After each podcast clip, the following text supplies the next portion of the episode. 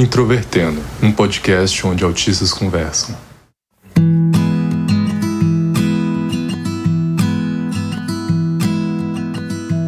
Um olá para você que ouve o podcast Introvertendo, que é o principal podcast sobre autismo do Brasil e que não foge das polêmicas da nossa comunidade.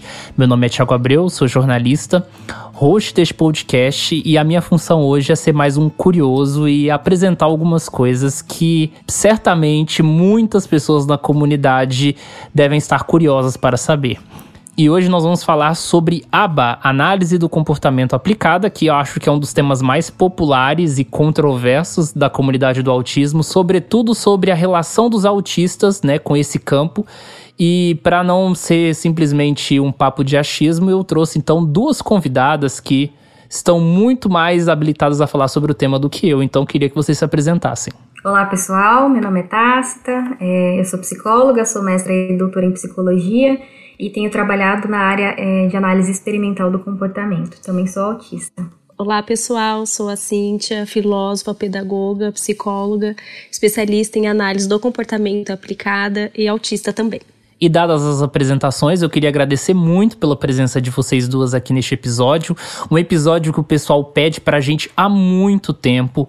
Há muito tempo eu tô fugindo desse tema e esperando o momento certo do Introvertendo, né, ter uma maior maturidade com o podcast pra gente trazer esse assunto de uma forma mais aprofundada e também dizer que esse episódio provavelmente vai ser mais longo do que os, a maioria dos episódios que nós lançamos aqui no podcast, então a gente pede bastante que vocês tenham paciência, que se vocês tiverem dúvidas, que vocês confiram os links que vão estar associados a esse episódio lá no nosso site introvertendo.com.br, onde você também pode encontrar todas as informações sobre o podcast, sobre os integrantes e outros conteúdos que nós publicamos. O Introvertendo é um podcast feito por autistas com produção da Superplayer and Company. Quando eu falo que o pessoal pede para falar sobre esse tema há muito tempo, eu não estou exagerando. Realmente é um tema que traz muitas dúvidas, muitas angústias, muitas alegrias e muitas raivas nas pessoas. É incrível como aba é um tema que provoca diferentes sensações e sentimentos dentro da comunidade autista, seja por vários motivos. Então, eu acho que é muito importante a gente discutir isso de uma forma honesta, profunda e, de certa forma, iniciar um debate dentro da comunidade que eu acho que que é certamente necessário. E entre essas questões, né, que rondam isso que a gente chama de aba, primeiro vem o que que é aba. Porque assim, eu vejo que tem gente que diz: "Ah, porque aba é uma terapia aí para autismo, é um tipo de terapia, é um método", sabe? As pessoas vão falando várias coisas. O que que é aba de fato?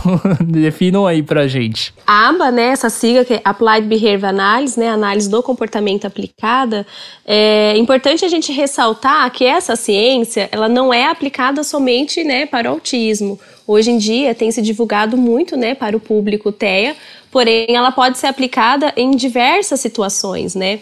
Então, quando a gente pensa em, em análise do comportamento, né, que eu falo que é a, a, ciência que sustenta, então a gente fala que tem um tripé, tem o behaviorismo, que é a filosofia que sustenta todo esse arcabouço teórico. Tem a parte né, experimental, que a Tácita pode falar assim, de maneira é, mais substancial do que eu, que é a área dela, né? E a parte aplicada. Então, aplicada pode ser é, a N situações, outros públicos também, tá? Então, como a Cintia estava comentando, né, é, nós temos três sub-áreas na análise do comportamento, né? A parte da filosofia, que é o behaviorismo radical, a análise experimental do comportamento é a ciência básica, então são os estudos primariamente de laboratórios que vão identificar os princípios comportamentais, os princípios que estão presentes no comportamento de todos os seres, né? Então, tanto com relação a seres humanos quanto com relação a seres que não são humanos. E com base nessas leis, a gente tem a parte da ciência aplicada. Então, a, a ciência aplicada, que é a análise do comportamento aplicada, ela é de fato a aplicação desses princípios básicos do comportamento que são é, investigados na parte de análise experimental. E também são uma tecnologia, né? A aba é, que a gente conhece aí também é considerada uma tecnologia, além dessa aplicação da ciência. É, a Cintia até comentou, né, no início, assim, aba é uma ciência. E aí eu vejo que tem muita gente que fala assim, ah, aba é um método, aba é uma metodologia. Eu vi isso esses dias nas redes sociais, assim. E eu vejo muitas pessoas, principalmente, né, do ramo da análise do comportamento, dizendo, ah, aba não é método. Então, por que que aba não é método? Tiago, quando eu escuto isso, que aba é método, eu quero sair correndo, sabe? aba a gente não pode dizer que é método, assim, não é correto, porque quando a gente pensa em método, a rigor, o que, que vem em né? Sei lá, tu pensa até numa receita, tem lá um método, você vai fazer isso, isso e aquilo, e X, vai sair aquele produto. Então ela não é, não é um método, né? Não é quadradinho. Exatamente, eu acho que é importante ressaltar que às vezes acho que as pessoas acabam utilizando essa, esse termo porque ele já está familiarizado, né? Então muitas pessoas, inclusive as famílias da, das pessoas autistas, costumam utilizá-lo. Quando a gente pensa em método, como a Cintia estava falando da receita de bolo, eu acho que uma grande problemática é que de fato tem pessoas que não têm a formação básica em análise do comportamento, ou seja, não entendem sobre o behaviorismo radical não aprendem sobre os princípios comportamentais, que é a área de análise experimental do comportamento, e aí de fato acabam aplicando técnicas sem ter esse conhecimento e gerando consequentemente resultados aí que podem ser muito desastrosos, porque é de fato como se você estivesse fazendo uma receita de bolo. Como a gente está trabalhando com indivíduos que têm uma história única e partindo desses princípios comportamentais que vão ser utilizados a depender do contexto e de várias outras questões, acaba que a atuação pode de fato se tornar um método. E aí, nesse caso, na verdade, ela não deveria ser chamada de aba, porque aí ela já é uma outra coisa, simplesmente uma aplicação de uma técnica. É interessante vocês falarem isso porque eu percebo, assim, que existe, e aí eu falo como mero espectador da comunidade do autismo, né? Que tem muita gente que fala assim, ah, porque o método ABA vai fazer isso com seu filho, com a sua filha, e aí parece tudo tão simples, né? E tudo tão formatado, assim, não, não pensado no indivíduo. E aí, quando se fala na noção de ciência, né? A gente vai com algo muito mais rigoroso, muito mais completo, que vai ser pensado no indivíduo, na individualidade da pessoa. Então, eu acho que essa distinção é, é realmente muito importante importante assim de ser assimilada, né?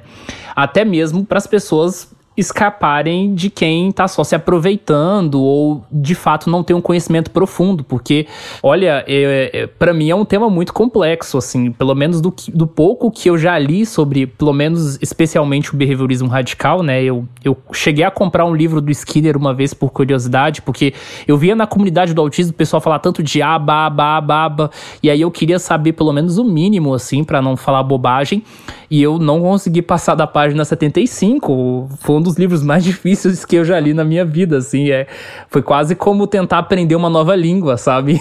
Não sei se essa impressão minha é, corresponde mesmo à maioria, mas é algo muito difícil de se entender. Sim, é muito mais complexo do que parece, justamente. Então, de fato, você levantou um ponto importantíssimo que é talvez é, um papel da gente, enquanto analistas do comportamento, de trazer algumas informações sobre de fato o que é a aba para instrumentalizar as próprias famílias que podem contratar, contratar profissionais para que não ocorra de fato só uma aplicação de técnica sem o conhecimento da teoria subjacente, porque aí de fato é, não só, como eu falei, os resultados podem ser muito danosos, como essa prática acaba sendo antiética, na verdade, né? Ela acaba indo fora do que é, nós, enquanto profissionais que seguimos um código de ética, devemos fazer seria muito importante ter talvez aí algumas diretrizes para as pessoas, né, para familiares que estão pensando nessa terapia, né, que querem conhecer mais, de como identificar profissionais que estão de fato habilitados, né, qualificados para fazer esse tipo de atendimento. Então, o que é uma ciência baseada é, em evidência? Isso significa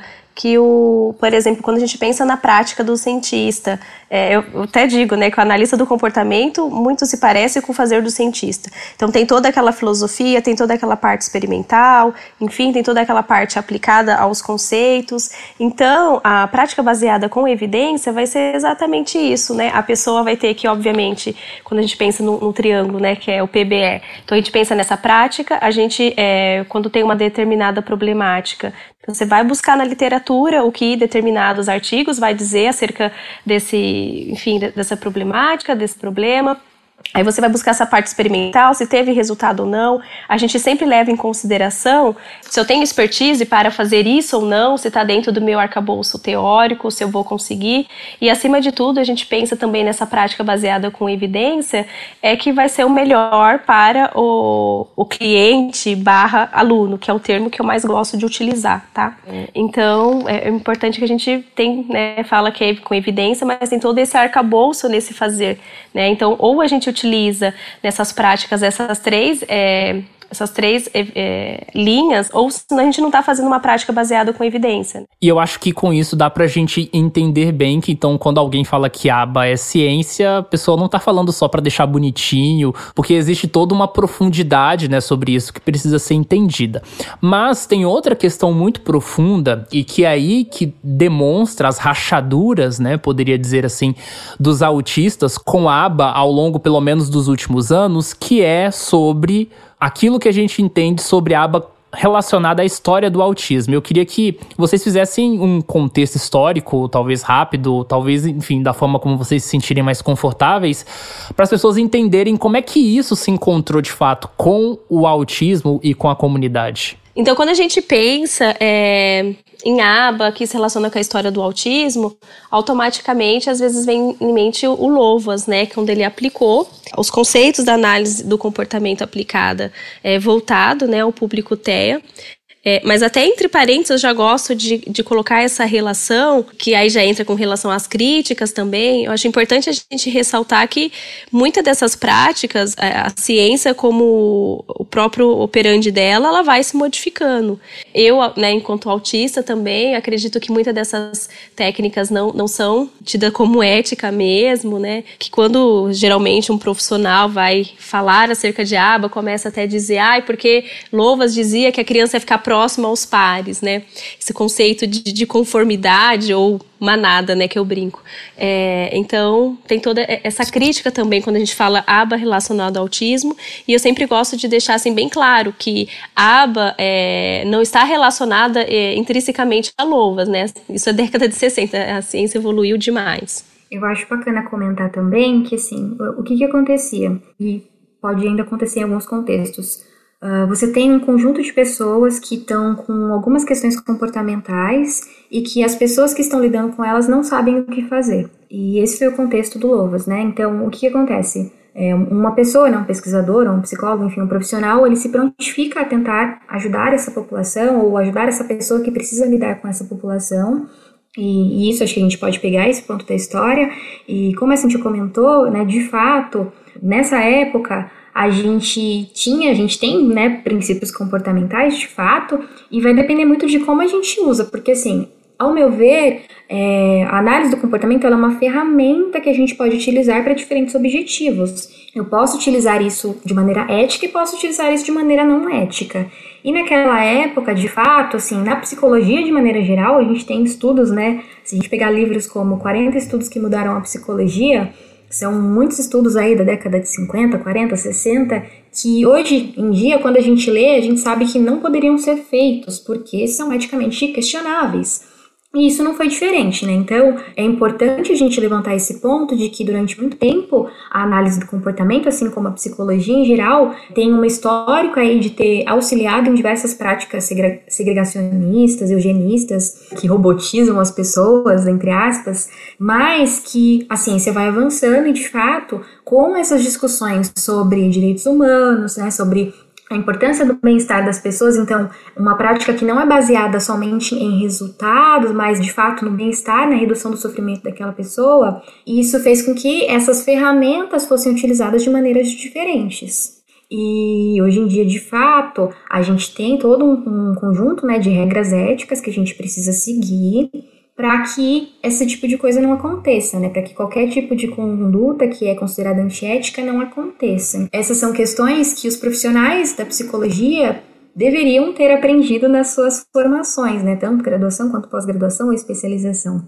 Talvez por conta desse histórico, é, muitas pessoas ainda acreditam que a prática ocorre dessa mesma maneira, mas ela não ocorre e de fato, se você vai para a parte da filosofia, você vai ver que o próprio Skinner ele é extremamente crítico ao uso do que a gente chama de controle aversivo, de punição, para modificar comportamentos. Então, é, quando a gente tem essa base, a gente sabe que tem outros procedimentos que a gente pode utilizar e que o uso de fato é, desses procedimentos que a gente chama de coercitivos, eles devem ser utilizados em último caso, em condições bastante especiais durante o menor tempo possível. É, até mesmo porque quando a gente vai perceber, a gente vai estudar um pouco do atuado, analista do comportamento aplicada, é, a gente sempre tem que levar em considerações essas sete dimensões é, né, do que, que é ser esse analista do comportamento aplicado, do que, que é essa intervenção. Então, quando a gente. A primeira é, questão que a gente sempre fala, o que, que significa esse ser aplicado? É aplicado porque o que é importante para o sujeito, para o indivíduo, né? É sua família, e o foco sempre vai ser na melhora de qualidade de vida para ele. Então, ela não é o método porque ela é customizada. Então, assim, a intervenção que eu faço é, para o Joãozinho, o X, não vai ser o mesmo para o Carlinhos, né? Nome fictício. Então, assim, ela é customizada mesmo. O que, que vai ser, né? Trazer benefício para aquele sujeito, né? O que, que é relevante para ele.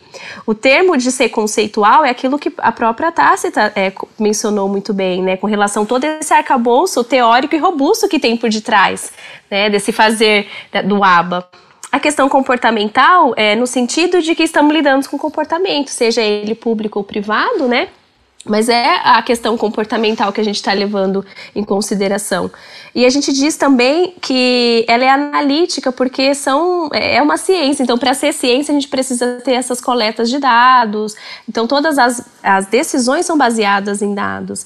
Ela é tecnológica porque todos os procedimentos que eu utilizo, outra pessoa poderá replicar e isso também vai dar né, o, o mesmo resultado. Então, assim, é importante mencionar que qual a atuação, então, também dentro dessas sete dimensões? É o fato dela ser eficaz, né? Então, ela vai trazer impacto positivo na vida né, dessa pessoa e também ser generalizada. Então, esses pontos positivos, tudo isso que ela aprendeu, ela vai né, levar para a escola e para qualquer, qualquer outro canto que ela está.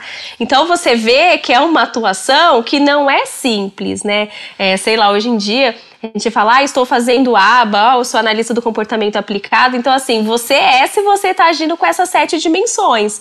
E para mim, assim, todas são cruciais e fundamentais, mas aqui acho que ressalta meus olhos, que se eu pudesse, eu colocava em letras grafais, assim, é essa questão, né, de ser aplicada, porque a gente sempre vai pensar em estratégias, o que é benéfico para o indivíduo. E se a gente levar isso em consideração é, e levar assim como uma máxima mesmo kantiana, né, como um preceito, a gente não vai utilizar de, de coisas é, aversivas, é, nós não vamos repensar nessas práticas é, coercitivas e punitivas. Então, só para as pessoas até se aprofundarem, né, a Cíntia falou dessas sete dimensões, ela está se referindo a um artigo, né, Cíntia, que, se não me engano, foi publicado em 1968, muito importante, né, que fala sobre o bom uso, né, da, da análise do comportamento aplicada. Então, o link está lá no nosso site, você pode consultar e ler profundamente quais são essas sete sete dimensões.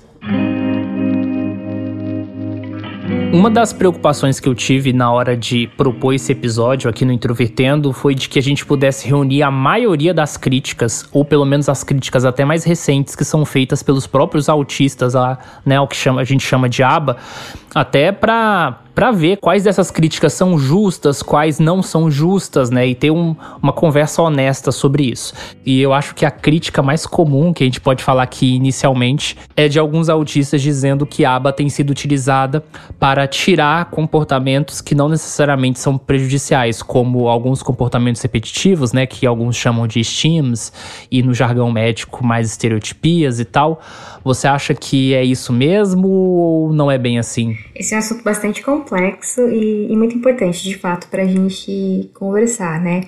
Eu acredito que, assim, isso acontece de fato, eu não nego que isso aconteça, mas, é, do meu ponto de vista, isso não seria uma característica intrínseca à aba essa questão da uma possível normalização ou esse desejo de retirar estímulos que não gerem dano para a pessoa ou para as pessoas que estão ao redor, é, me parece mais uma característica da nossa sociedade, né, enquanto uma sociedade aí que tem alguns valores, né, que considera alguns tipos de comportamentos como, né, entre muitas aspas, normais, e que tem pouca tolerância e respeito por divergências, né? Então, eu acho que isso, na verdade, é um reflexo de uma prática profissional que não está levando em consideração aspectos éticos, porque, em primeiro lugar, uma pergunta muito importante de ser feita, principalmente quando a gente trabalha com crianças, é: a queixa desses cuidadores é uma queixa que existe porque está incomodando os, os, os, cuidadores ou porque é uma queixa que gera dano de fato a esse indivíduo. Então, acho que esse é um ponto importante de ser levado em consideração e que, infelizmente, é muito comum que a gente leve queixas, né, coisas que nos incomodam, sem levar em consideração que se isso é uma coisa que me incomoda, mas que não está gerando dano de fato para esse indivíduo, eu que devo trabalhar isso na minha própria terapia. É, e em segundo lugar, é, essa questão ética mesmo, né? Então, de você entender que o foco da, das terapias em qualquer tipo de terapia vai ser sempre o seu cliente. O seu cliente não, não é a família, não são os pais, o cliente é o próprio indivíduo a quem a gente está planejando essas intervenções. Como eu tô falando, né, eu concordo que isso infelizmente tem acontecido e eu acho que isso é, é acaba sendo uma falha, né, grosso modo, numa atuação que é comprometida com com valores aí de, de equidade, né, com valores de antirracismo, né, com valores que vão buscar o respeito à diversidade humana que existe, né, não tem como a gente negar que existe diversidade. Então, essa atuação que é descolada dessas questões sociais, então da influência que eu sofro enquanto psicóloga, né, enquanto terapeuta, é, sobre o que, que eu aprendi que é correto, o que eu aprendi que é errado, o que, que eu aprendi que, que é moral ou imoral e assim por diante, é uma coisa que eu sempre preciso levar em consideração na minha prática, para que de fato eu tenha esse cuidado de não estar tá, é, normalizando de fato essas crianças ou esses indivíduos, né? De não estar tá tentando produzir mudanças que não, não tem a ver com o bem-estar desse indivíduo, mas tem a ver com talvez o bem-estar de outras pessoas que estão inseridas numa cultura que é muito machista e, racista e classista e assim por diante, né? E eu acho que a crítica que eu vejo popularmente, inclusive a primeira vez que eu ouvi falar sobre aba, que eu nem sabia o que que era, que eu estava na universidade numa disciplina especificamente, é o discurso de que aba robotiza, cria dependência, e alguns até usam de forma meio que jocosa, falando assim: ah, porque aba é como adestrar cachorro. Eu sempre ouço falar muito isso é fato? Isso é exagero? O que, que é isso aí? Isso é um mau uso de princípios comportamentais. Isso é um uso de uma aplicação que não é pautada nos princípios comportamentais. Né? É, de fato, como a gente acabou de comentar sobre as dimensões né, da análise do comportamento aplicada, ela não é para causar dependência, nem robotizar e nem ser como adestrar um cachorro, né? Os princípios comportamentais, eles são questões que existem, né? São, são evidências científicas e se um analista do comportamento está fazendo análise aplicada do comportamento, isso não acontece, né? Não é para acontecer. Então, é, e aí quando eu digo isso, assim, eu não estou invalidando o relato de ninguém que está reclamando, está se queixando de intervenções feitas com essa nomenclatura de aba. O meu questionamento aqui é de que talvez, né, a minha hipótese é que essa pessoa está utilizando esse termo para fazer uma coisa que na verdade não é aba. Inclusive, né, Tasta, quando a gente pensa é, hoje em dia saiu, né, tem lá no CDC as 28 práticas baseadas com evidência, né, científica de tratamento para pessoas com, com TEA. Então, quando a gente pensa, a aba robotiza, automaticamente, acho que a pessoa já imagina uma criança sentada numa mesinha, né, que é o ensino DTT, que é o ensino estruturado, né, de tentativa discreta, que é um, treino sem erro. Então, é, eu acho que vem na mente, ah, a criança só vai ficar ali ensinando, né, pensa, acho que no questão militar, vai ensinar só a obedecer, controle instrucional.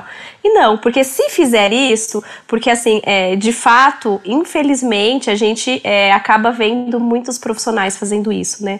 E de fato pode acontecer isso, de, de robotizar no sentido de que é preciso, aí que vem, né, uma, uma linha que eu gosto bastante, que é esse treino mais naturalístico, né? Não é dizendo que esse outro treino não é importante. Ele é importante, ele é fundamental, mas somente ele não dá conta do, de, de todo o, a dimensão que é o ser humano, né? Né?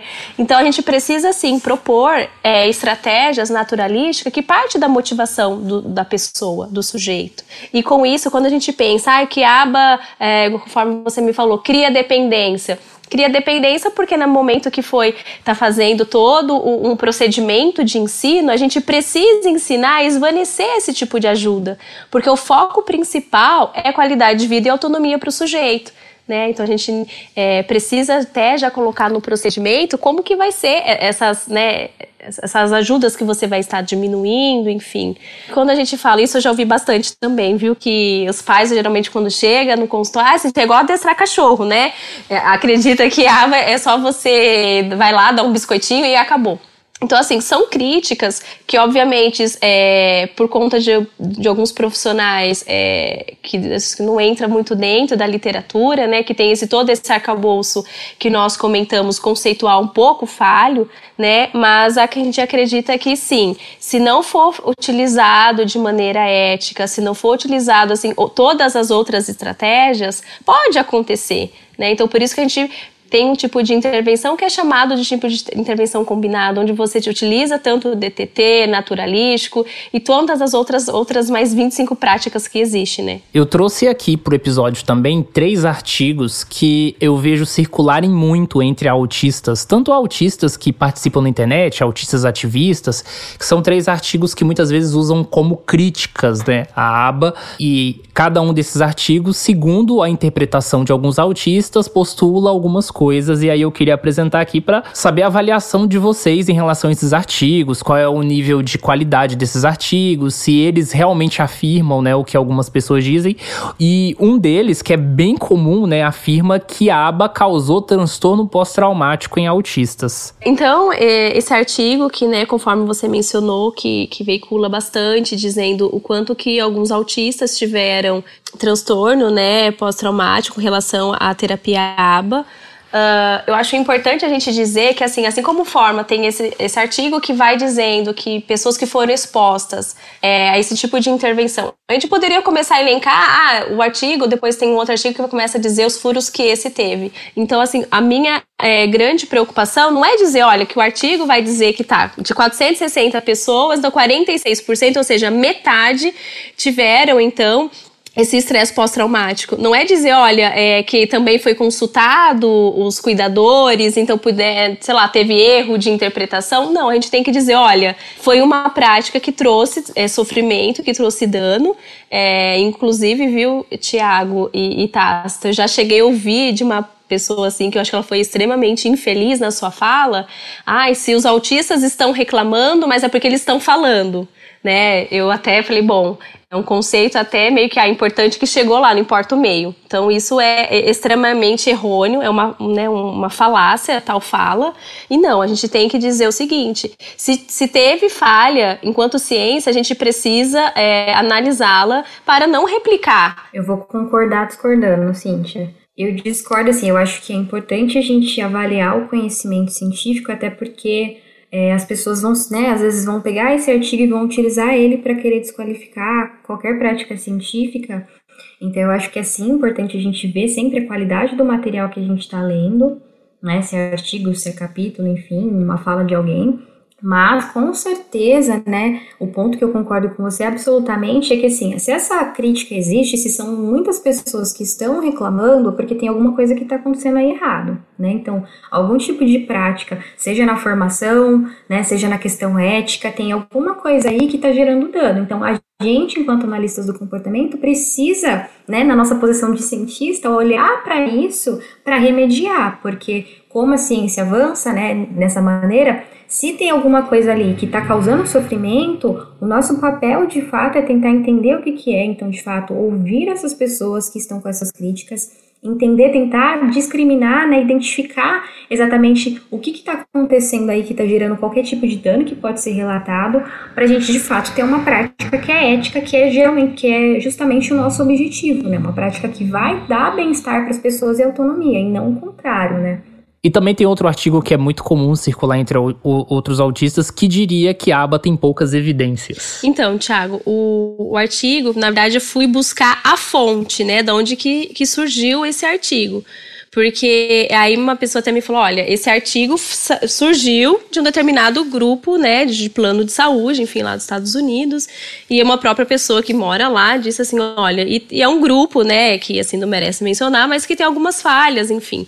Então, quando a gente pensa da onde que veio é, a qualidade, conforme a Tasta mesmo falou, é, da importância da qualidade de buscar artigos, enfim, é, me, me, eu fui buscar essa informação complementar, da onde que veio então esse artigo, né? E também uma coisa que eu trago aqui não é necessariamente um artigo, né? A nossa terceira fonte é mais um texto, na verdade, um post falando que o governo dos Estados Unidos tinha concluído de que a aba não funciona, né? Então, é uma conclusão bastante forte. Queria saber aí o que, que realmente é fato nisso, que é fake, ou se é tudo verdade, ou se é tudo mentira, enfim. Eu fui atrás, na verdade, do próprio relatório, né? Então, eu li o relatório, né? Um relatório que saiu no ano de 2019. É, ele não tem muitas informações, na verdade, mas de fato, assim, na primeira página aparece o seguinte, aqui é uma citação direta, uma tradução que eu vou fazer, né? 76% dos beneficiários lá do plano é, tiveram pouca ou nenhuma mudança na, na apresentação dos sintomas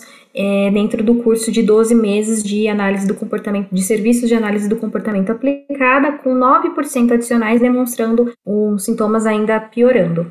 Então, essa foi a, a, conclusão do estudo. Eu acho que a pessoa leu a primeira página e, e já disse que a aba não funciona. É, de fato, eu fui ler esse documento na íntegra, porque me chamou a atenção né, que é uma coisa importante da gente saber se não está funcionando para a gente poder modificar a nossa prática. E o que eu achei difícil aqui nesse caso é que não há especificação exatamente do que, que foi feito em termos de aba. É, eles falam de números, né? Então, o número de pessoas que foram atendidas e tal, mas não tem. É, a gente está acostumado a lidar com gráficos e tabelas e não tem nenhum tipo de dado nesse sentido para a gente ver esses dados de fato, né? Ver os dados ali no, no Excel ou alguma coisa nesse sentido.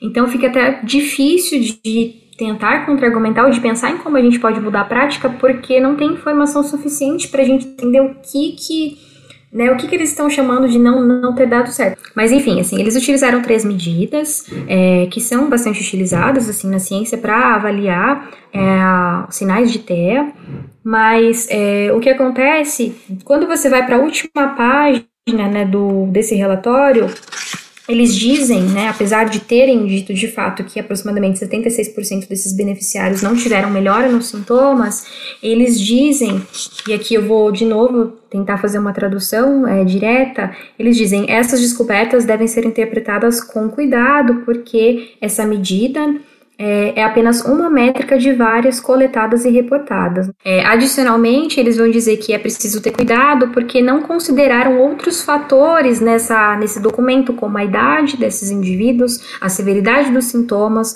o número de horas de serviços, a duração total dos serviços de aba, outros serviços, onde essa, essa criança ou indivíduo está em termos acadêmicos e escolares de fato, eles estão dizendo isso, né, estão afirmando isso na primeira página, mas é, a gente não consegue ter informação suficiente nem para analisar essa afirmação de fato. E ao final do relatório eles dizem para ter esse cuidado, é, e essas informações me chamaram a atenção, porque como que eu posso afirmar que não houve melhora ou que houve piora de algum de qualquer tipo de serviço se eu não fiz uma análise de fato de quem eram esses indivíduos, né? Então, qual que é a idade deles, qual que é, né, qual é, qual é a severidade dos sintomas, como eles dizem aqui, qual o número de horas de serviço, né? Não tem como comparar vários grupos diferentes e em uma medida só e dizer que aquilo foi bom ou não.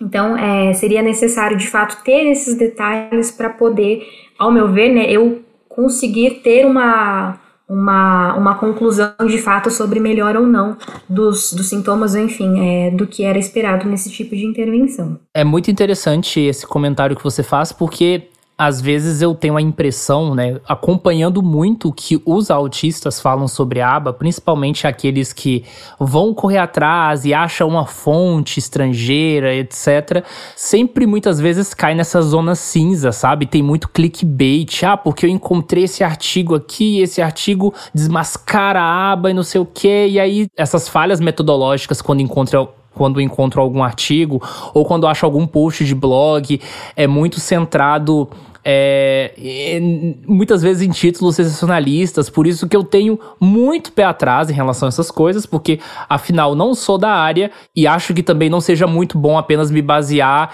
em relatos externos que podem ter conflitos de interesse. Então, é por isso que eu quis trazer esses artigos também, porque eu vejo eles circulando muito entre autistas, né, falando, olha, isso aqui são fontes fortes que falam isso, isso, isso e, enfim, eu tenho minhas sérias dúvidas.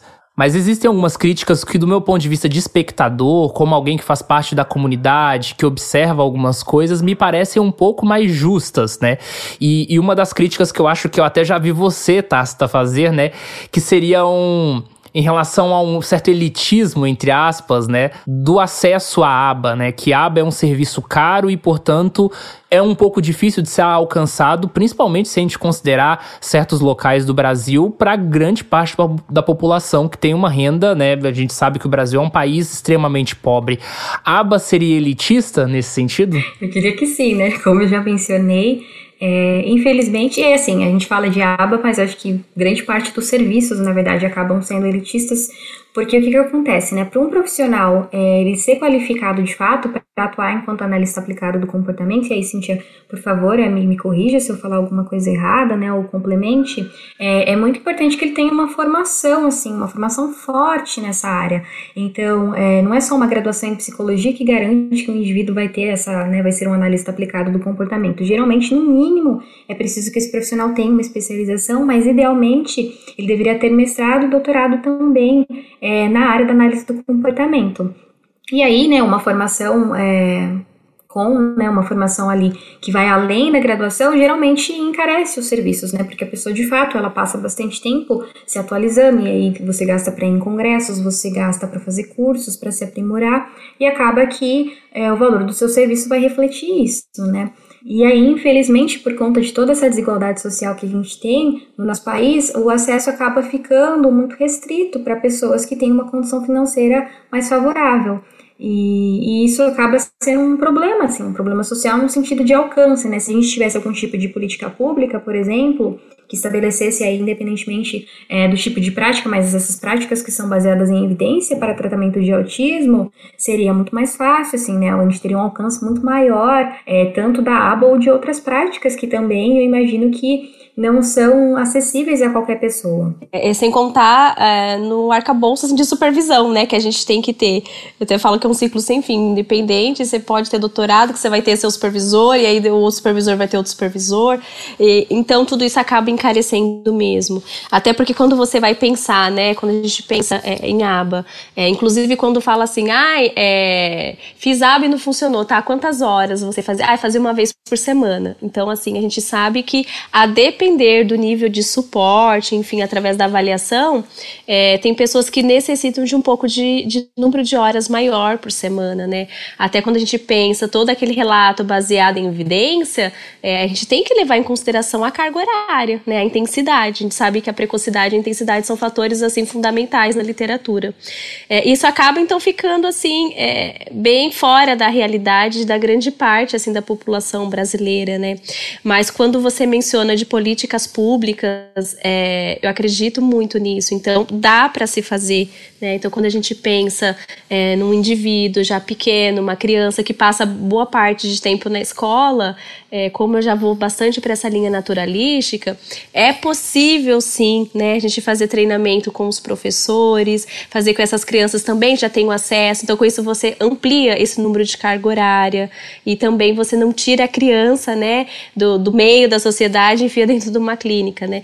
Então, infelizmente, é, ainda, né, acaba é, sendo elitista nesse sentido, de que poucas pessoas acabam tendo acesso, e então fica bem, bem triste mesmo a realidade. Nós estamos inseridos numa comunidade que historicamente já foi machucada de várias formas, e aí eu me refiro aos autistas, me refiro também aos familiares que por muito tempo foram estigmatizados, principalmente as mães, né? Quando se tinha aquela ideia das mães geladeira, né? Que para quem não sabe muito bem, ouça o episódio do Introvertendo sobre Bruno Bettenheim, e eu percebo, principalmente, né, dos últimos 20 anos, que quando a aba começou a se popularizar dentro da comunidade do autismo, autismo, isso começou, de certa forma, a alimentar esperanças dentro da comunidade, principalmente de familiares, no sentido de seus filhos desenvolverem uma autonomia que antes não se tinha indicações, né? O autismo era uma, praticamente uma sentença de morte até um certo período,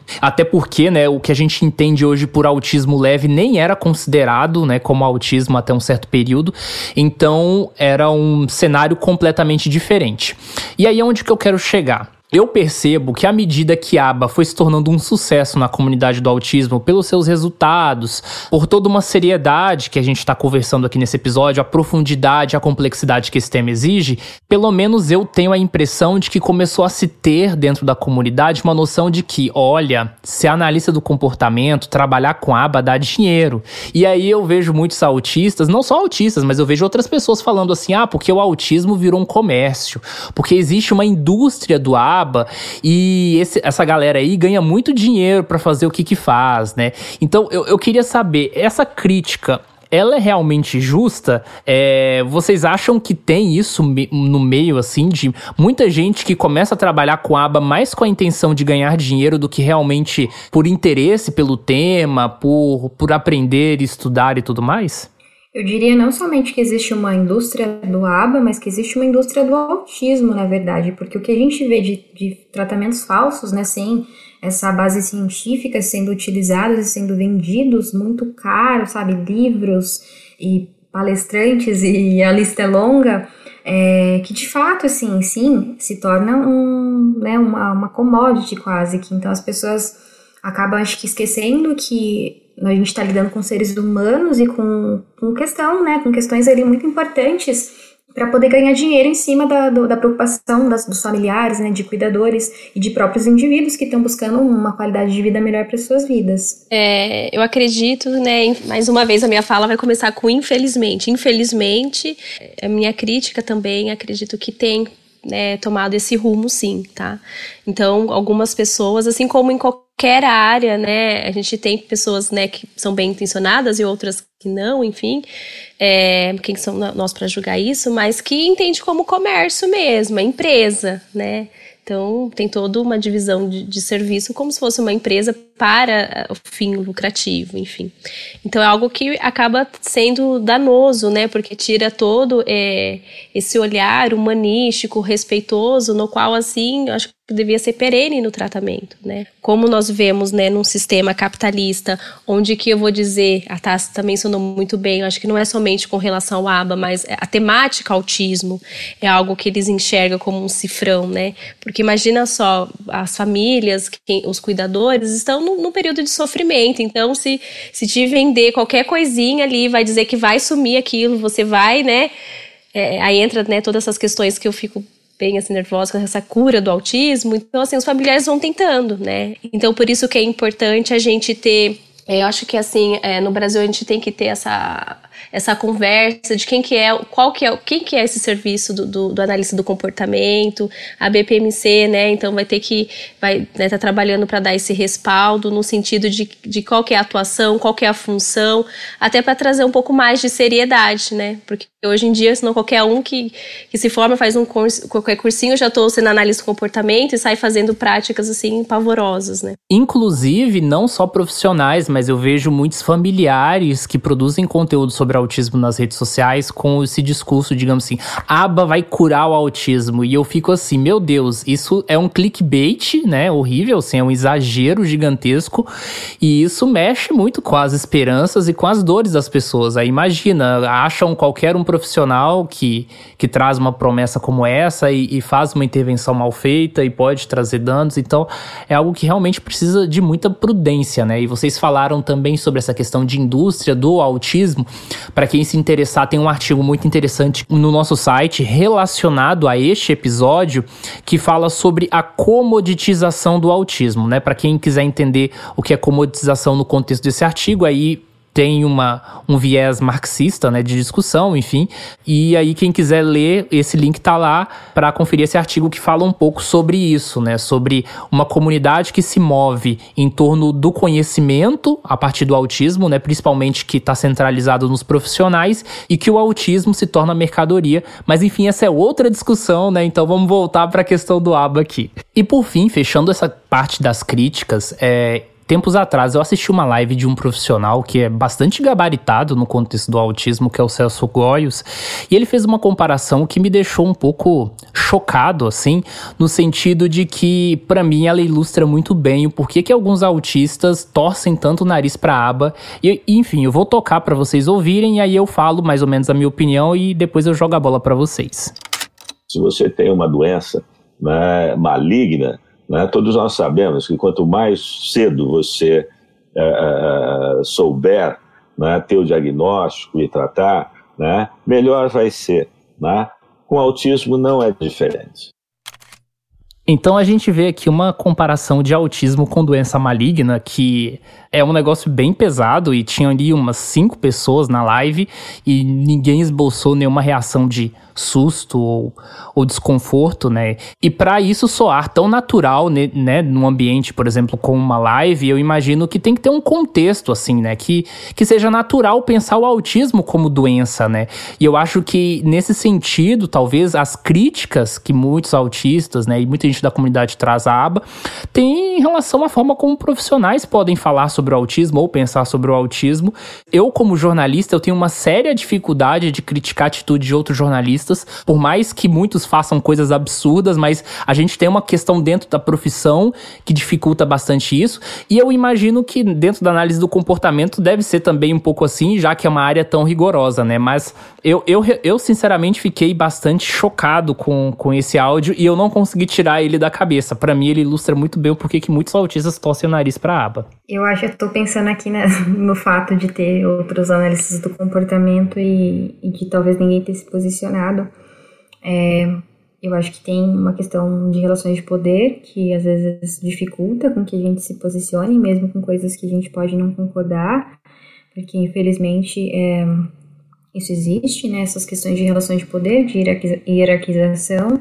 Por outro lado, talvez tenha uma influência também da, do, até do modelo médico, né? Então, que acaba perpassando aí na análise do comportamento. Então, tanto no sentido de é, dessa concepção do autismo como se fosse uma doença, o que não é verdade, mas também uma concepção enquanto se eu sou analista do comportamento, eu sei mais do que outras pessoas. E isso de fato é uma coisa que eu acabo vendo bastante, infelizmente. É, eu concordo com vocês que foi um comentário infeliz. É, não sei também exatamente qual era a intenção, é, só que a gente, como analistas do comportamento, inclusive, a gente sabe que o comportamento, né, como ele vai ser é, interpretado, ele não depende da intenção. Então, eu posso de fato magoar uma pessoa, ofender uma pessoa se fizer algum comentário. E pensando nesse tipo de comparação, eu não vi essa live, não tenho todo o contexto.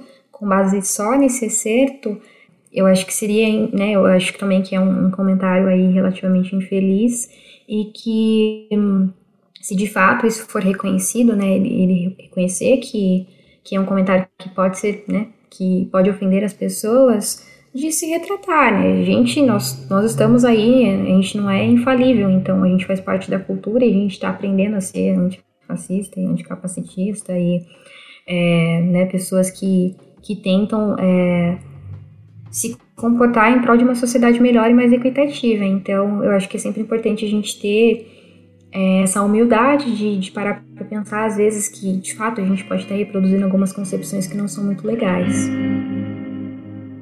Durante essa conversa, muitas vezes, principalmente a Cíntia falou das práticas baseadas em evidências, evidências científicas, etc. Citou até algumas intervenções, além de aba, que tem é, evidências científicas. E tem muito do discurso entre alguns autistas que é o seguinte: ah, mas muitas pessoas falam que a única intervenção é a aba, e isso é errado porque existe integração sensorial, existe musicoterapia, existe uma série de coisas, né? Mas aí ao mesmo tempo eu vejo algumas pessoas levantando a discussão que essas outras intervenções que também têm evidências científicas, elas têm objetivos distintos, apesar de todas serem intervenções baseadas em evidências. Seria algo parecido tipo, ah, eu não gosto de viajar de avião. E aí eu falo, ah, mas eu gosto de bicicleta. Só que o meu destino é ir para Sydney, na Austrália. De bicicleta fica um pouco difícil de chegar, então não significa que a bicicleta não sirva, mas para o objetivo em si, talvez não seja aquilo que seja indicado. Né? Eu, eu vejo muito, geralmente, comparações desse tipo. Então eu lanço a seguinte pergunta: ABA é realmente necessário? Não vou dizer que acho que é necessário, mas fundamental, né? Até quando a gente pensa é, na criação de. Vamos pensar num, currículo assim de, de, intervenção precoce, conforme a gente já estava mencionando antes. É, a gente está ensinando um sujeito a aprender, né? Então, coisas que quando a gente olha o marco do desenvolvimento, ah, um bebê de seis meses, ele já começa a babucear, ele já começa a querer apontar e imitar. É, grande parte da, né, das crianças chegam sem esse repertório, com esse déficit. Então, é, a, o ABA é fundamental nesse sentido da gente ensinar esses programas, né, esses, esses programas de pré-requisitos, que nós consideramos como comportamento cúspide, ou seja, são comportamentos que vão ensiná-los a aprender outras coisas mesmo sem a gente ensinar. Né? Então, pensando com essa, é, mediante a isso, acredito que sim, ela não é somente fundamental e necessária, mas é, é crucial no sentido de trazer modificação de vida, de melhoria para o sujeito. Eu concordo parcialmente, mas aí de novo vou relembrar que eu sou uma pessoa da área experimental, então eu estou falando deste lugar, né? Eu diria assim que é possível ensinar habilidades básicas para autistas sem a aba, eu não diria que a aba é necessária, eu acho que assim, com base no conhecimento que eu tenho sobre os, os benefícios que ela pode ter, ela seria altamente desejável. É, mas, assim, grosso modo, o que a gente acaba fazendo em aba não é extremamente diferente do que os próprios cuidadores e familiares costumam fazer na educação de seus filhos, né, de crianças de maneira geral. O que acontece é que a gente acaba tendo uma sistematização, então a gente faz de uma maneira que, que traz aí uma, uma efetividade, né? Então, é uma coisa que é eficaz e efetiva. Ela não só funciona, quanto ela, como ela é o melhor meio para garantir esse resultado. É, mas, assim, se a gente precisa de fato, eu já diria que não, assim. Muitas pessoas foram educadas sem, né, sem, a, a, sem ter tido esse tipo de ensino aí sistemático. Quando se fala em indivíduos é, autistas, é, por conta né, das nossas próprias características, acaba auxiliando a gente ter isso sistematizado, né? Olha, isso é uma, é uma dúvida minha, mas ao mesmo tempo se mistura um pouco com as críticas, que eu já vi autista falando assim, ah a gente quer menos aba, mais comunicação alternativa. Mas ao mesmo tempo eu ouço falar que tem uma certa relação de aba com comunicação alternativa. Eu queria saber, comunicação alternativa e aba são temas totalmente separados ou aba de alguma forma tem relação com comunicação alternativa, já que é uma coisa tão importante na comunidade do autismo? Eu acredito então que assim não são coisas separadas completamente, até porque a gente pode utilizar os princípios da análise do comportamento para o ensino, né? É, da comunicação alternativa e ampliada. Então, é, de fato, às vezes pessoas podem estar utilizando a, né, a CAA e acreditando que é uma coisa muito diferente de ABA, mas isso pode não acontecer na verdade, porque essa sistematização pode ser utilizada para tudo, na verdade, né? Como a gente comentou logo no começo, é, a gente está falando aqui de aba para o autismo, né, análise do comportamento aplicada ao autismo, mas a análise do, do comportamento ela pode ser aplicada a uma diversidade aí de, de cenários, né?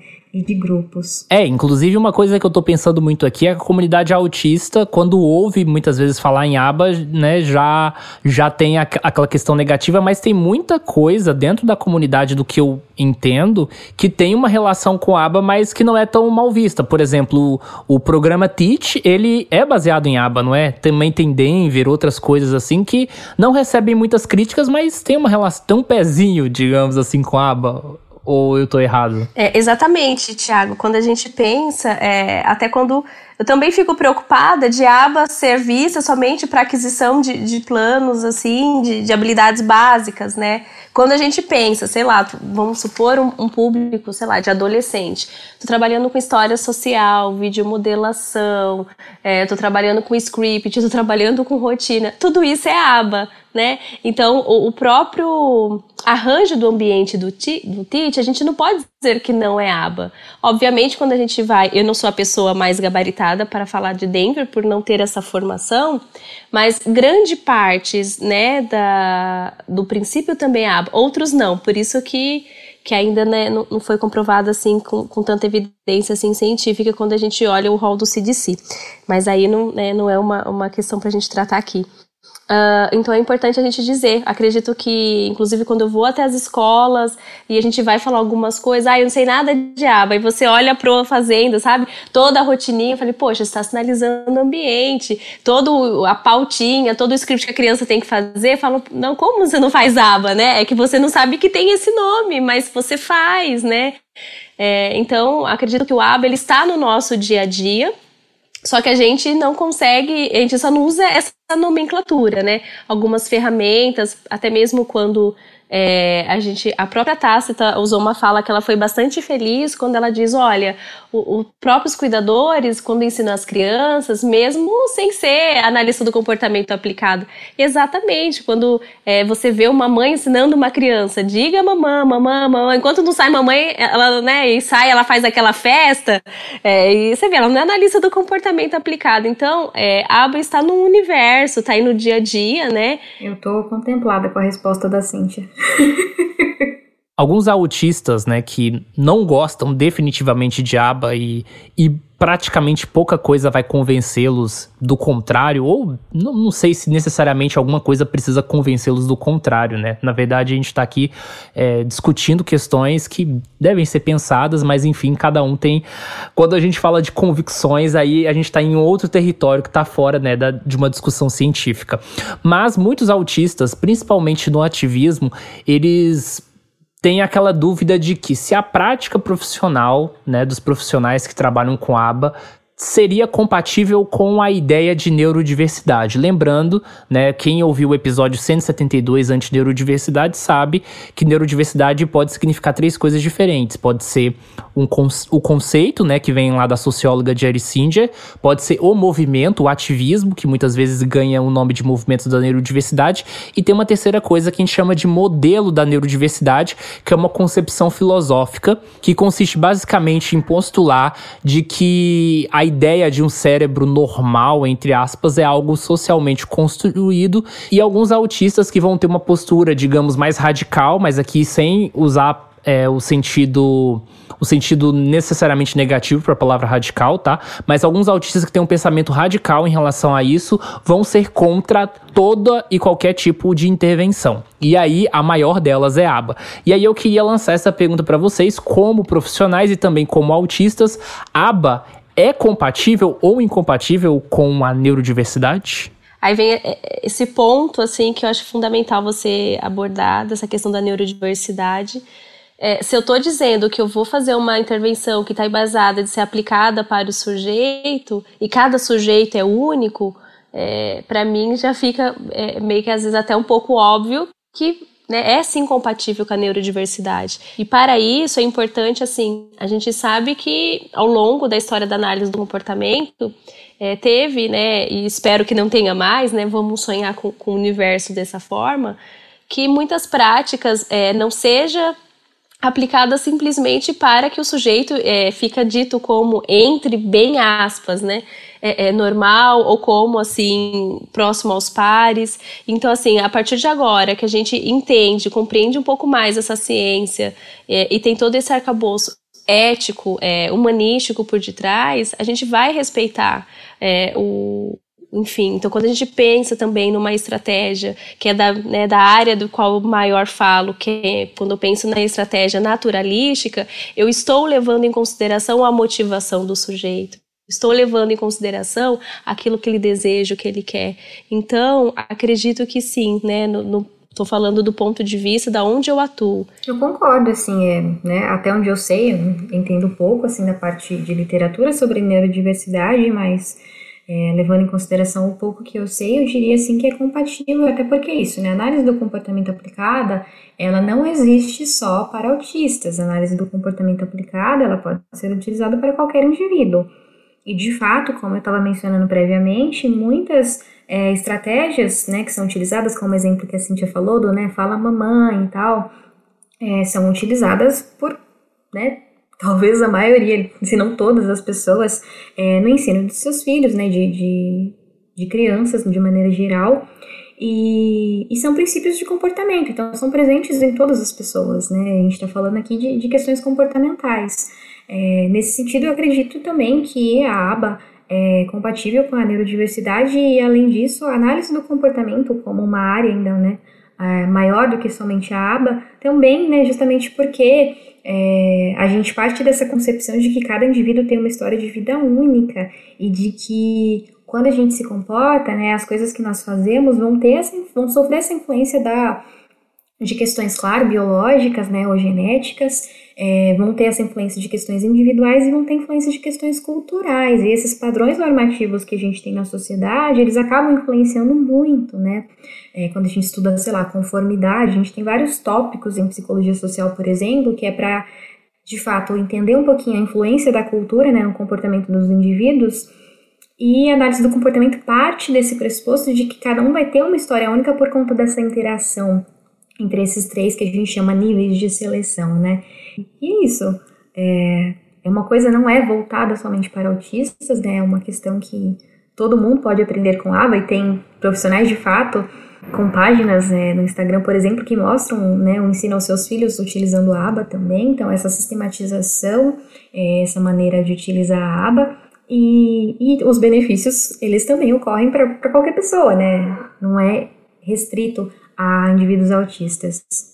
É, inclusive eu conheço, né, e esse foi um dos fatores que me motivou a fazer esse episódio, é que eu conheço muitos autistas que gostam de aba, que trabalham com a aba além de vocês duas, né, e tudo mais, e eu sempre senti que eles ficam, sempre meio que às vezes, né, ficam de escanteio na comunidade do autismo com medo, porque existe um discurso construído de que os autistas odeiam aba, e aí eu sempre fico me perguntando, tá, mas quem são esses autistas que odeiam aba de verdade, né, a gente pode generalizar nesse sentido. Então eu percebo que também essa discussão que a gente fez nesse episódio é um pouco para contemplar também essas questões, porque eu, por exemplo, né, estando num círculo social que eu conheço autistas que gostam de aba, algumas discussões que eu tive com essas pessoas já me levaram a alguns insights que me ajudaram muito na minha vida pessoal. E olha para você ver que coisa interessante, né? Eu não tenho nenhum interesse, assim, hoje em dia em temáticas relacionadas à aba, para ser bem sincero. O que eu li foi mais uma questão mesmo de estar minimamente por dentro para não falar bobagem na internet. E mesmo assim, algumas coisas que eu tive na convivência, de coisas que eu sei que são baseadas, me ajudaram bastante. E eu acho que isso é um, é um outro ponto que faz a gente pensar com uma perspectiva totalmente diferente sobre um tema muito além daquilo né, que a gente vê ali na internet, que é um vídeo de uma criança numa mesinha, né? Então acho que isso é realmente legal. E isso também me faz pensar numa responsabilidade muito grande que nós autistas que produzimos conteúdo na internet temos que ter ao falar sobre um tema tão complexo e, e, a gente sabe que é um tema que obviamente traz muitas dores, etc. Mas tem uma coisa que para mim é indispensável, que é o seguinte: eu vejo muitas vezes autistas que simplesmente às vezes nunca passaram por uma intervenção baseada em aba na vida e falam assim: ah, porque aba é ruim e você, mãe, pai, deveria ficar atento ou não trazer seu filho para esse tipo de intervenção. E eu já vi isso acontecer. Aí tem um pai ou uma mãe que vai lá, né, tira ou não leva para essa intervenção, ou, ou, enfim, deixa a criança totalmente sem intervenção, acha beleza, né? Meu filho vai ser igual esses autistas que falam na internet, que vai ser igual, que vai ser uma maravilha, e isso pode trazer um dano muito grande. E eu vi, inclusive, uma ativista uns tempos atrás falar assim: ah, mas é, quem tira é o pai e a mãe, eu não tenho nada a ver com isso. E eu fiquei assim: como assim não tem nada a ver com isso? Então quer dizer, então, que, por exemplo, a gente pode falar que o Bolsonaro não pode ser responsabilizado por toda a questão da, da cloroquina, por exemplo, em relação à pandemia, porque o Bolsonaro não colocou a arma na cabeça de ninguém falando assim, tome cloroquina, né?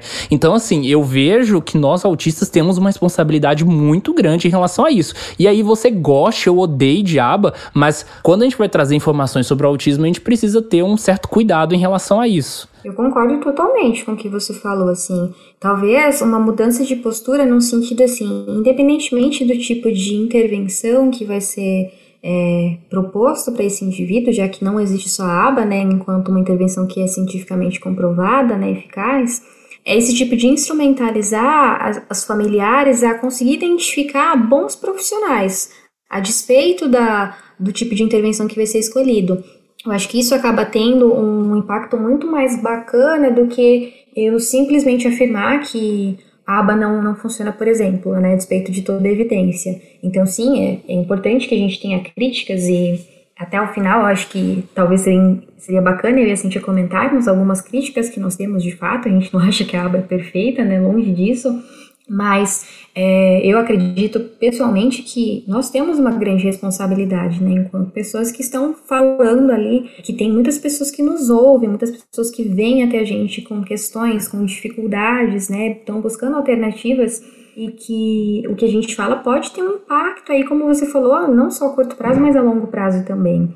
E essas estratégias sobre a escolha de profissionais, eu acho que acabam, acaba sendo uma dica muito mais bacana, né, na, na minha opinião, porque independentemente do tipo de intervenção que vai ser escolhido, vai ser esse tipo de pergunta assim, o profissional, ele está se baseando no bem-estar dessa criança, né, desse indivíduo, ele está te consultando, ele está te contando todos os passos que ele planeja, ele está fazendo esse planejamento com você, né, qual tipo de formação que esse profissional tem, esse profissional está sendo atualizado, esse profissional tem supervisão, então acho que são algumas perguntas que, independentemente da abordagem, é, né, do tipo de intervenção, são perguntas importantes que vão dar dicas sobre a qualidade desse serviço que vai ser prestado. É, eu concordo com vocês, né? Eu acredito que assim é, a gente precisa ter uma chama de responsabilidade social. A partir do momento que a gente manifesta uma opinião, é, a gente, né, sobretudo se você está falando de um lado, enquanto autista, para uma família, né, acaba já sendo um pouco tendencioso. Então, no sentido de que precisa sim,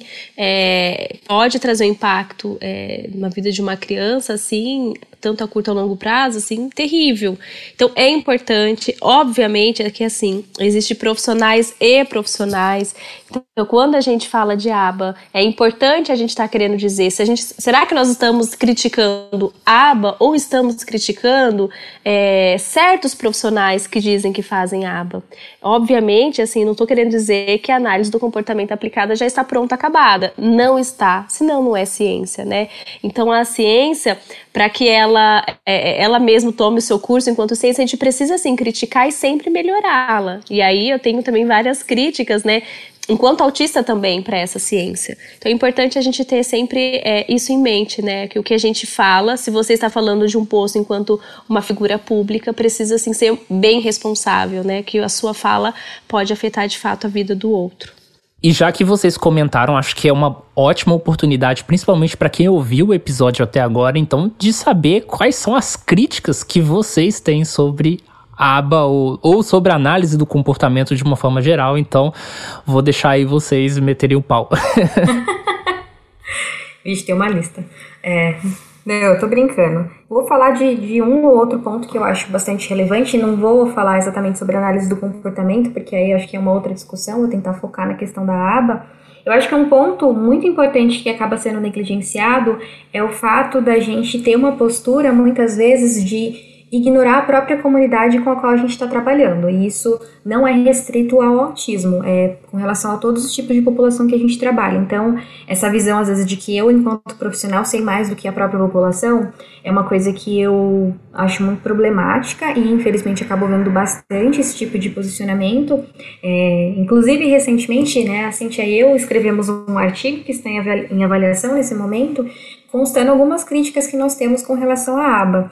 E eu acho que uma delas que vale a pena mencionar é justamente esse fato da gente muitas vezes pensar as intervenções sem incluir a própria população-alvo. Então, existem já iniciativas que são de fato para incluir, né, no caso, os autistas nessas discussões. Então, se você vai fazer uma pesquisa, por exemplo, você se encontra com um grupo de autistas é, para perguntar o que, que vocês acham que é importante de ser pesquisado, né? Eu sou pesquisadora de autismo, queria saber o que, que vocês acham que é importante para a gente pesquisar, é, que tipo de linguagem que a gente utiliza, porque às vezes tem esse embate do, né, a pessoa antes do diagnóstico e a comunidade autista fala, não, eu sou autista, não preciso falar pessoa com autismo.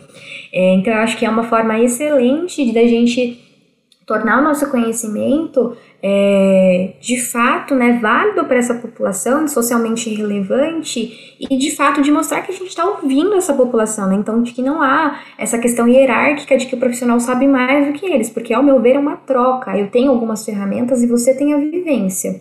Você precisa me falar, né? É importante que você me fale o que, que é importante para você, para que eu te mostre essas ferramentas e você verifique se essas ferramentas podem ser úteis ou não para você. Eu acho que funciona muito como uma conversa, onde as duas partes são igualmente importantes. Perfeito, Tasta. É, concordo com você e pensando em algumas críticas que a gente, né, inclusive, debatemos bastante. É, entra essa questão é, com relação também à, à intervenção para adultos, né? Porque eu fico muito, assim, brava mesmo quando usa sinônimo, sei lá, de aba ou autismo com criança e então a gente precisa assim que a nossa comunidade, né, de analista do comportamento, enfim, é, comece a pensar em estratégias e além de escutar, né, os autistas adultos, sobretudo, para que a gente comece a ter, né, uma, uma intervenção que seja mais é, eficaz. E outra crítica assim que eu tenha é, é que assim que para mim pega muito, tá? É quando fala de controle instrucional. Alguns analistas do comportamento que né, que a gente acaba conhecendo ao longo né, da, carreira, é, prisa muito para essa questão do, do, termo de obediência, né, de obedecer a qualquer custo. E, assim, a minha crítica, acho que até enquanto é, é filosofia mesmo, isso é muito danoso, porque você só está ensinando o sujeito a seguir regras, e isso é muito, é, pensando na adolescência, na vida adulta, você está ensinando o sujeito a se colocar em risco. Então, é, uma crítica que eu trago também é que assim a criança tem, quando fala criança é o sujeito, a pessoa, o adolescente, o adulto, ele tem o suje ele tem o direito de negar, de não querer fazer alguma coisa, não de, de ser uma relação é, de ensino, né, que eu vejo análise do comportamento aplicada como isso, uma relação de ensino, onde que eu mando e você obedece. E não é dessa forma, né? Então a gente tem que ensinar é, a criança a escolher. Estou é, falando do, do, viés de onde eu, eu, vivencio, do que eu acredito. Então ela tem direito de escolher. Ah, tenho X programas para fazer, mas eu quero fazer esse primeiro, eu quero fazer esse. Esse eu não quero fazer hoje. Ok, tem dia que a gente não tá legal e que a gente não quer fazer determinada coisa. Então precisa ter, acho que, esse olhar né? Porque às vezes eu noto que muitos analistas do comportamento, é, até uma vez eu fui dar uma palestra, uma pessoa me falou: "Ah, você é analista do comportamento mesmo?" Eu quase falei assim: "Poxa, porque sou tão radical, né? O que me acho?" Ela falou assim: "Ai, porque você é tão sorridente, é tão querida, tão meiga, nem parece que é analista do comportamento. Ou seja, é, é, essa impressão que passa que a análise do comportamento é uma pessoa séria, fria, é, é, que, né, que não é amorosa. Então, acho que assim, são práticas que precisam ser modificadas, né?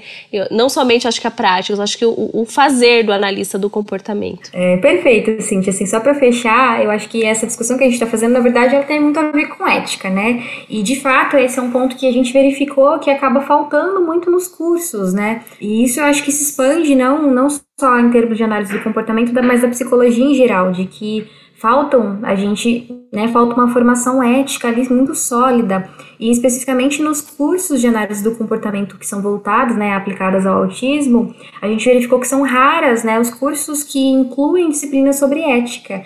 E tudo isso que a gente está falando nessa questão que a gente às vezes chama de compliance, né, ou controle instrucional, questão de seguir regras de você ver aquela criança não como um ser que não tem vontades e que não tem escolhas, mas como um, indivíduo de fato que pode ter dias bons e dias menos bons e que tem né, uma vontade própria, são questões éticas e que a gente precisa de fato ter uma formação continuada com relação a, essas, a esses tópicos para a gente de fato não correr esse risco de pegar essas, essas estratégias que a gente pode utilizar, toda essa, essa ferramenta, e utilizar de uma maneira que vai ser danosa para os indivíduos.